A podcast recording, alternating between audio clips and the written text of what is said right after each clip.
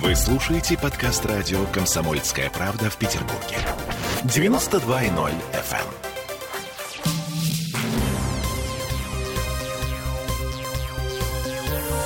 Темы дня. Жизнь в Петербурге меняется. Жизнь становится э, вроде как э, веселее, да? Или страшнее. У нас новая фобия. Точно дороже. А страх неправильно припарковаться. А, Вот как у москвичей. Это мы вернулись в петербургскую студию радио «Комсомольская правда». Я Дмитрий Делинский. Я Олеся Крупанина. А я Сергей Волчков, соответственно. А, И теперь по поводу перемен э, в жизни Петербурга. С 1 июля у нас с вами появляется, значит, э, страх неправильно припарковаться, потому что Смольный все-таки добился передачи части полномочий от ГИБДД чиновникам из Комитета по транспорту. Теперь штрафы за неправильную парковку выписывают не инспекторы, а чиновники, пешие патрули и машины с автоматическими камерами. И уже, кстати, есть первые результаты. Вот буквально вчера, значит, специально обученные сотрудники Комтранса патрулировали 9 улиц в 4 районах города. И с этих 9 улиц эвакуировали 32 машины. А, к сожалению, не сообщается, сколько при этом было выписано автоматических, скажем так, штрафов. Да. И что, и все? Теперь у нас как в Москве будет, да? Ам, ну, припарковался и не по правилам. И, и, и вот Но мы же столица. ам, культурные. Ам, Неважно. В общем, эм, обращаемся с- к Святославу Данилову с вопросом, э, чем мы наступаем на московские грабли или нет. Руководитель организации СПБ «Авто» должен быть у нас на связи. На связи. Святослав, добрый вечер. Добрый, добрый день, здравствуйте. Слушайте, смотрю на график патрулирования, опубликованный на сайте Комтранса. Э, Мне там, в общем, довольно странно. Сегодня 8 улиц патрулируют, завтра 8 улиц патрулируют. Это что, они так разминаются? Да, нет, на самом деле, ну, вот тут нужно понимать, что возможностей-то у них тоже не так уж и много, то есть э, у них комитет, э, насколько я понимаю, не очень с большим штатом сотрудников, поэтому они не могут патрулировать сразу больше улиц. Но тут проблема-то еще в другом заключается. Э, транспорт, который стоит нарушением, его нужно эвакуировать, а эвакуировать нужно куда-то. Так вот, количество специализированных стоянок, так называемых штрафстоянок, да, и в городе это тоже не очень большое, и поэтому, э, если их заполнять очень, очень быстрыми темпами, то машины рано или поздно вообще некуда станет выводить. О, я, я Поэтому предлагаю устроить такой флешмоб. Значит, массово э, припарковываемся неправильно. Ну Вот. Да, мы заплатим за это деньги, там условные 6 тысяч рублей. Комтранс надрывается. Да, как- система Ага, сдохнет. прекрасно. А Вы думаете, настолько вырастут э, темпы эвакуации, что будет некуда машины ставить? Да нет, я не думаю, что они настолько вырастут. Э, Это как раз таки объясняет, почему вот в планах там небольшое количество улиц для патрулирования выбрано. Э, Ну, просто потому что этот э, транспорт со всего города, они просто не могут его никуда вывести, негде его поставить. А, А то есть так, получается, что та самая идея неотвратимости наказания за неправильную парковку, эм, собственно, которой аргументировали вот этот, этот переход полномочий от ГИБДД к эм, чиновникам Контранса, эта идея неотвратимости, она, ну, мягко говоря, немножко провалилась. Пока что. А, ну, я, насколько понимаю, здесь просто будет меньше эвакуации, но больше штрафов. То есть не всегда же э, штраф сопровождается эвакуацией. Да? Пешие патрули, они будут больше фиксировать, соответственно, больше выписывать штрафов, э, но эвакуация будет, скорее всего, на уровне, на котором она была раньше. Ага. В общем-то, вот. Так, хорошо. М, вопрос. э, это во благо вот такие перемены? Или, или что-то все равно идет не так? Э, Ну, смотрите, вообще, конечно, проблема с неправильной парковкой, она создает трудности для движения города, для проезда автомобилистов, да, это перекрытие, это э, затруднения, это заторы, и поэтому все это регулирует, безусловно, необходимо. Но главное, чтобы в первую очередь вывозили э, машины, которые реально мешают, да, которые закрывают обзор перед пешеходными переходами или там, перекрестками, которые стоят вторым рядом, которые стоят на тротуарах, где невозможно пройти. А уж затем там, да, вывозить автомобили, которые стоят э, под знаком там не парковаться по нечетным, в то время как уборка на этой нечетной улице не производилась уже десятки лет.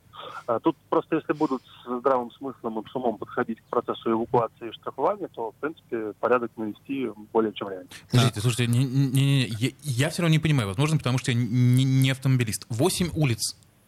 Восемь улиц. они как, это, как это глобально вообще повлияет Они- на они- ситуацию? Они начинают с этого. Это 8 улиц, которые, насколько я понимаю, выбраны для того, чтобы показать городу, что, что система работает. На восьми улицах. Ага. Эм, но в любом случае Святослав Данилов эм, оптимист, он верит в то, что есть голос разума, есть признаки разума в действиях наших чиновников. Э, Святослав Данилов, руководитель региональной организации СПБ «Авто», э, был у нас на связи. Я напомню, на всякий случай, значит, э, автоматическая фиксация э, вот этих нарушений правил парковки автомобилей с автоматическими фотокамерами, они ездят по заранее утвержденным маршрутам с интервалом в 15-20 минут. Маршруты э, можно найти на сайте Комтранса. Там как бы красивая такая табличка. 8 улиц завтра, 8 улиц сегодня, 8 улиц послезавтра и так до 4 июля, по-моему, график пока расписан. Но Ну, это же не значит, что если на этих улицах не будет, если эти улицы не указаны на сайте, то там не будет э, контроля. Или значит? Вот в Не вопрос. значит. Тебе же объяснили специалисты, что на самом деле, если они увидят на соседней улице нарушителя, они тоже возьмут его э, за А хвост. если он будет через улицу, за углом и... Тоже возьмут, если заметят. Эм, Вот, вот. 3000 рублей штраф за неправильную парковку, еще 3000 за эвакуацию. А, ну что, в новый, в- в- со вступлением в новую жизнь нас с Новую реальность. Ура. Так, еще по поводу перемен. Э, Коммуналка у нас с вами подражает на 3,5%. Э, Много это или мало? Вот Да. в чем вопрос. Нет, на самом деле, ты же прекрасно понимаешь, что когда говорят о подорожании 3,5%, то это значительно больше на поверку выходит. Всегда. Ну вот Смольный, кстати, говорит, что 3,5% это немного, это даже ниже инфляции. 3,5%, Сережа, как ты понимаешь, это действительно немного. Но мы знаем по прошлогоднему повышению тарифов, что в реальности повысилось процентов на 15. А, ладно, так или иначе, по словам вице-губернатора Сергея Древгаля... Нет, Древ... Дригваль- ре- Регуляторная гильотина. Сергей. Дригваль. Рубль девальвировал, девальвировал, да не выдевальвировал. В Вот так я не могу. Да, тарифная политика городских властей была и остается социально направленной. Я- Ну, я не знаю, это сло- слова э, Нет, всё- нет, все, все правильно. Социально направленный. У кого, де- у кого деньги-то кто платит? Да, да, да, да, Давайте ну. спросим, на самом деле, у депутата Алексея Ковалева, насколько на- вообще как э, расценивать эти слова. Здравствуйте, Алексей. Здравствуйте. Слушайте, ну вот а, я настаиваю на том, что 3,5% подорожания коммуналки, это, конечно, 3,5% не ограничится, будет больше. Согласны? Я не сомневаюсь, что будет больше. Вопрос в другом. Как они сегодня так выросли?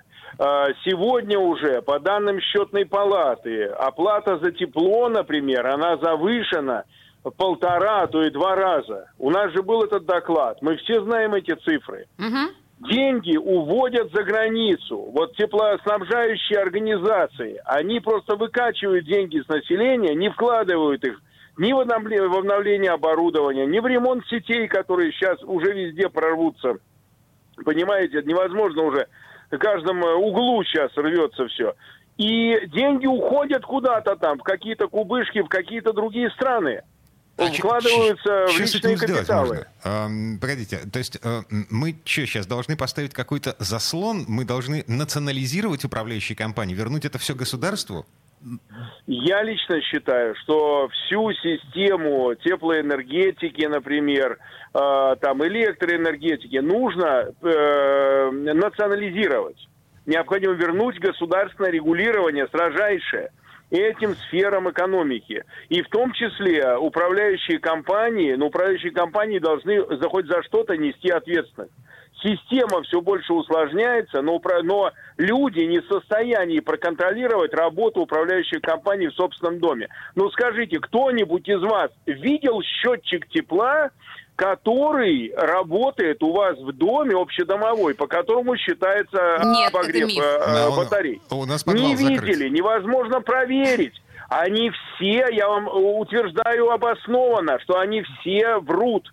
Они все в несколько, так сказать, на ну, де- десятки процентов накручивают лишних э, этих самых э, калорий. И это значит, что мы все платим сейчас 5 тысяч, 7 тысяч, 10 тысяч за тепло. Да. Когда там на дворе плюс один, Да, например. это так. Вот что происходит. Слушайте, Александр Анатольевич, э, понятное дело, что требовать политической воли мы, в общем-то, можем сколько угодно, мы этим и занимаемся достаточно регулярно, и она от этого быстрее не наступит. Нам-то чего делать? Э, я вижу только один вариант, если дорогая вода, я не знаю, что с речки ее таскать, обогреваться костром.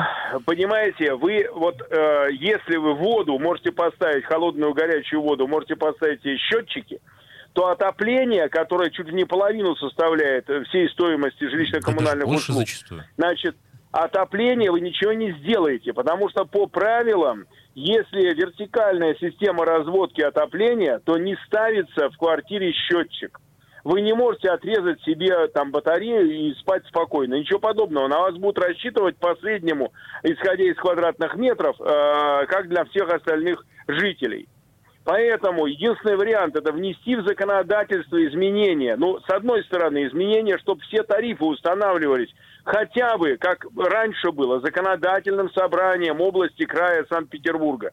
Тарифы это публично должны, ну, это акции должны быть публичной власти, а не где-то там э, в кабинетах кто-то решает, э, что кому перепадет, понимаете? Вот, это первое должно быть. Вырвать из рук исполнительной власти и монополистов эти тарифы. Второе, что касается тепла. 50 секунд Нужно осталось. сделать так, чтобы совет дома мог проверять и поверять счетчики тепла и ставить самостоятельно вот эти реверсные там другие системы, которые избавляют нас от теплопотерь. Это единственный вариант. Потому что ведь они э, открывают заглушки, когда не надо, закрывают их, когда надо, и э, всегда считают свою пользу. А люди никак не могут это проверить. Понятно. Алексей Ковалев, депутат ЗАГСа, был у нас на связи. Алексей Анатольевич, спасибо В общем, большое. нас спасет революция. А, В Спасибо. сфере теплоснабжения. а, еще пара цифр. Мне очень нравится. Среднестатистический житель панельной однокомнатной хрущевки в Петербурге в 2019 году платил 2089 рублей в месяц, а в 2021 году будет платить 2225 рублей. Это те самые 6,5%, на которые выросла коммуналка за два года. Темы дня.